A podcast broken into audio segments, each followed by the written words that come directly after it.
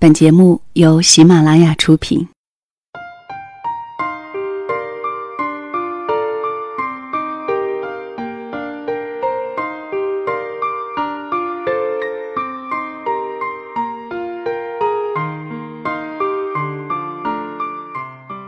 两个人一些事，谢谢你的到来，我是小溪。除夕夜的那期节目。我答应在节目发布那一晚，每一条留言都会回复。尽管如此呢，我还是用了三个晚上来回复留言。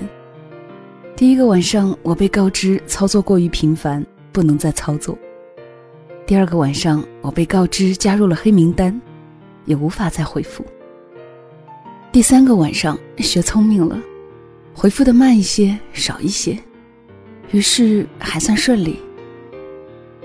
说真的。我从来都没有试过这个过程，原来很漫长，也很辛苦，可是却觉得特别温暖。其实我一直相信，有些东西是难以言明的。隔着网络，我一直以为我们有些距离，可事实是，你听我的声音，我看你的字，你听懂了我的认真，我读懂了你的故事。原来我所做的一切，都被你细心的发现了。这样的感觉真的很好。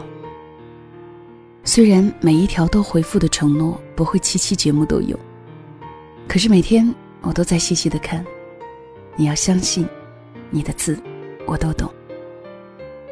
今天讲一个卢思浩写的故事，名字叫做《我知道我爱你》，可是我知道你等的人不是我。以下的时间，开始听故事了。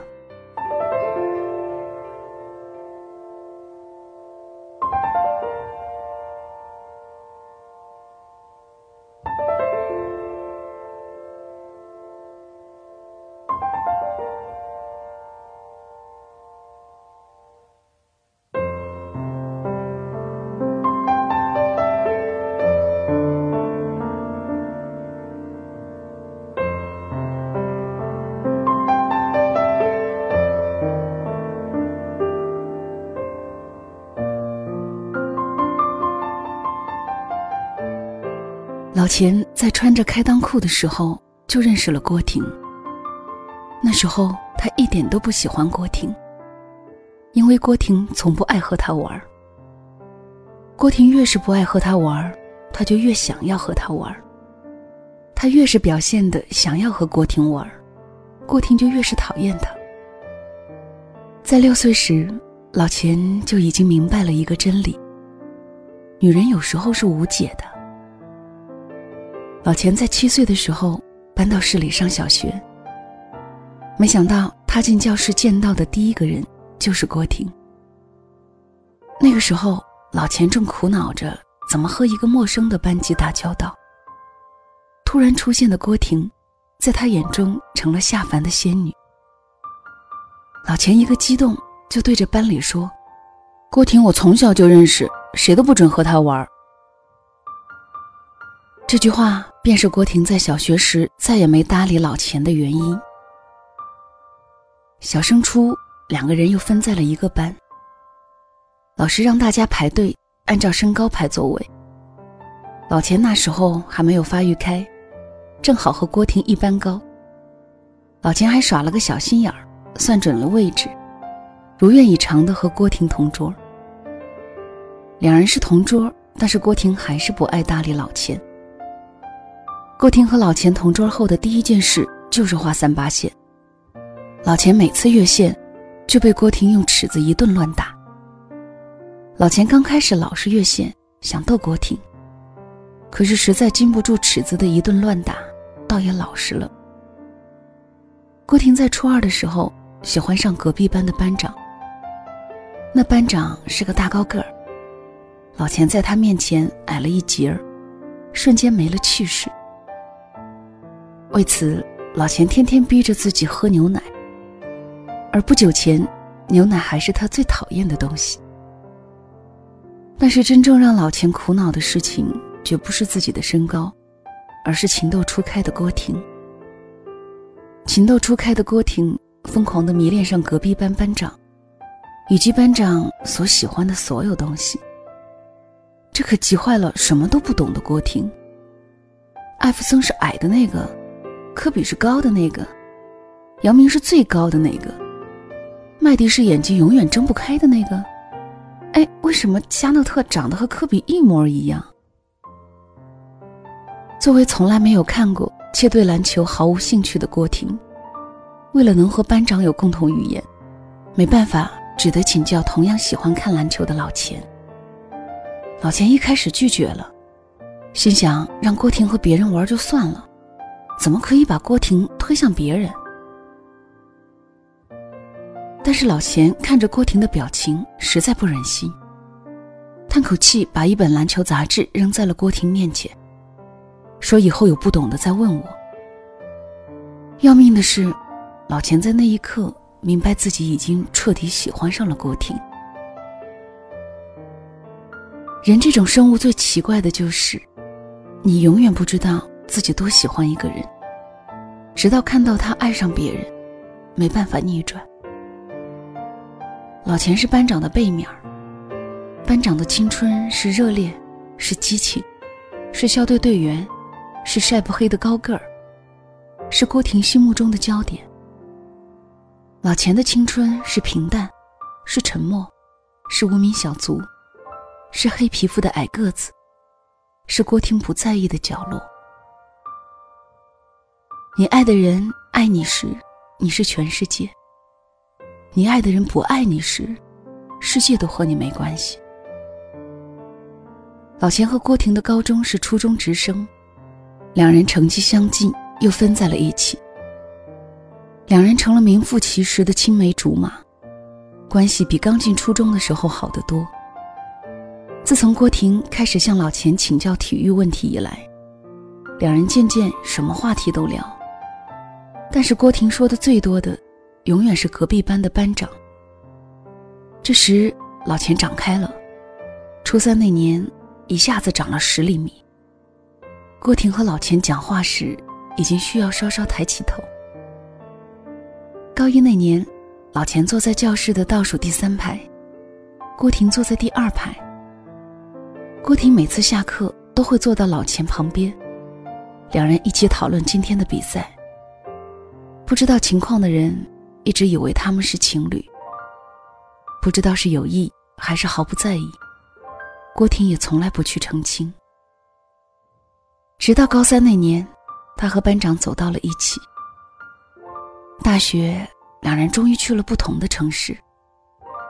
老钱常说自己不能一抬头就看见郭婷，怪奇怪的。这也难怪，从小学一年级起，整整十二年，老钱都能一抬头就看见郭婷。郭婷趴在桌子上睡觉时，一定会把脸朝向右边。郭婷难过时，一定会捏两下自己的鼻子。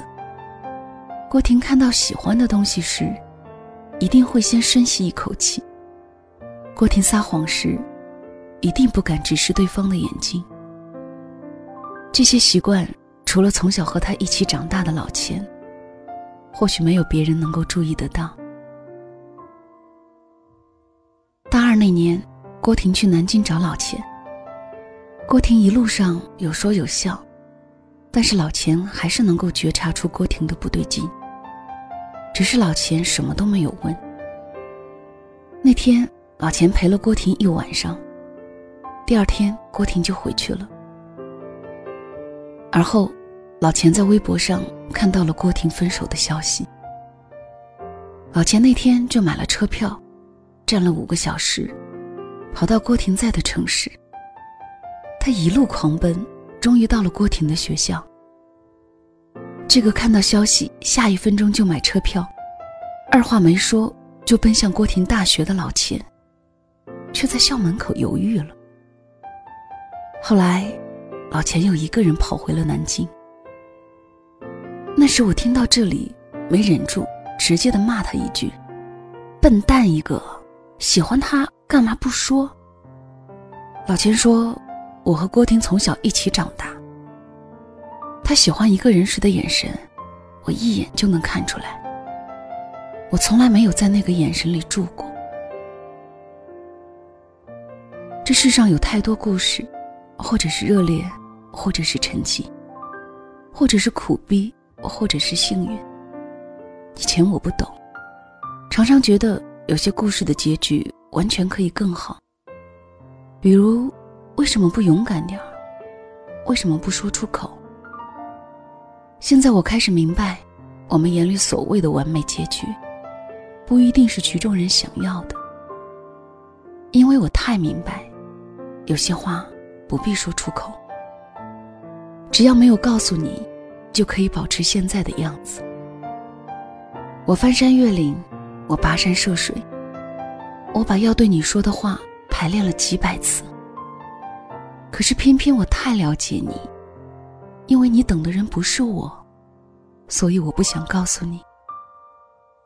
如果我正好遇见你，只是我刚巧来这里。如果我正好遇到你，只是我刚巧走到这里，没有翻山越岭，没有跋山涉水，只是刚巧遇见你。今天老钱给我打电话，老钱在电话那头说：“我今天看到句话，即使今天坐在你身边，也不敢对你说我爱你。”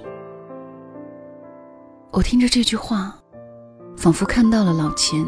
从初中起对郭婷的暗恋，那是他一个人的兵荒马乱，那是他一个人在角落的自我斗争，那是他的青春。我记得高中毕业那年，老钱这辈子第一次，也是最后一次为郭婷唱歌。老钱唱的是周杰伦的《晴天》。为你翘课的那一天，花落的那一天。教室的那一间，我怎么看不见？消失的下雨天，我好想再淋一遍。然后老钱唱：“从前从前有个人爱你很久，但偏偏风渐渐把距离吹得好远。我知道我爱你，可我知道你等的人不是我，所以即使今天坐在你身边。”也不敢对你说我爱你头顶的叶子把阳光荡起投下的影子摇晃起想象着此刻若能再相遇你会不会忘记了过去？在这阳光肆虐的城市里，潜藏着另一个自己。谈天说地聊着都好风趣，关上了门，自己怕自己。我。要找一个人会多残忍？不完整的交换不完整。我在这城市里等了又等，等待着下一次可能。我要找一个。会多残忍？该启程的要怎么启程？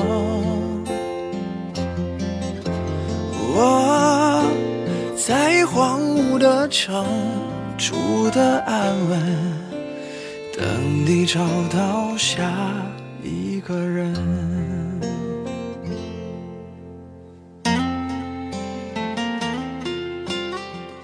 这里是两个人一些事，谢谢你的继续收听。节目文稿和音乐信息都可以在公众号查询。小溪的公众号是两个人一些事的全拼，欢迎你的到来。经历了很多事，你会发现有些遗憾，美好的你自己都不忍心去触碰；有些回忆，让你坚信即使一切从头再来，你还是选择失去。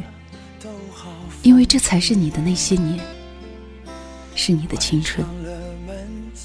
好啦，这期节目就到这里吧，谢谢你的收听，好好休息，做个好梦，晚安。要找一个人会多残忍，不完整的交换不完整。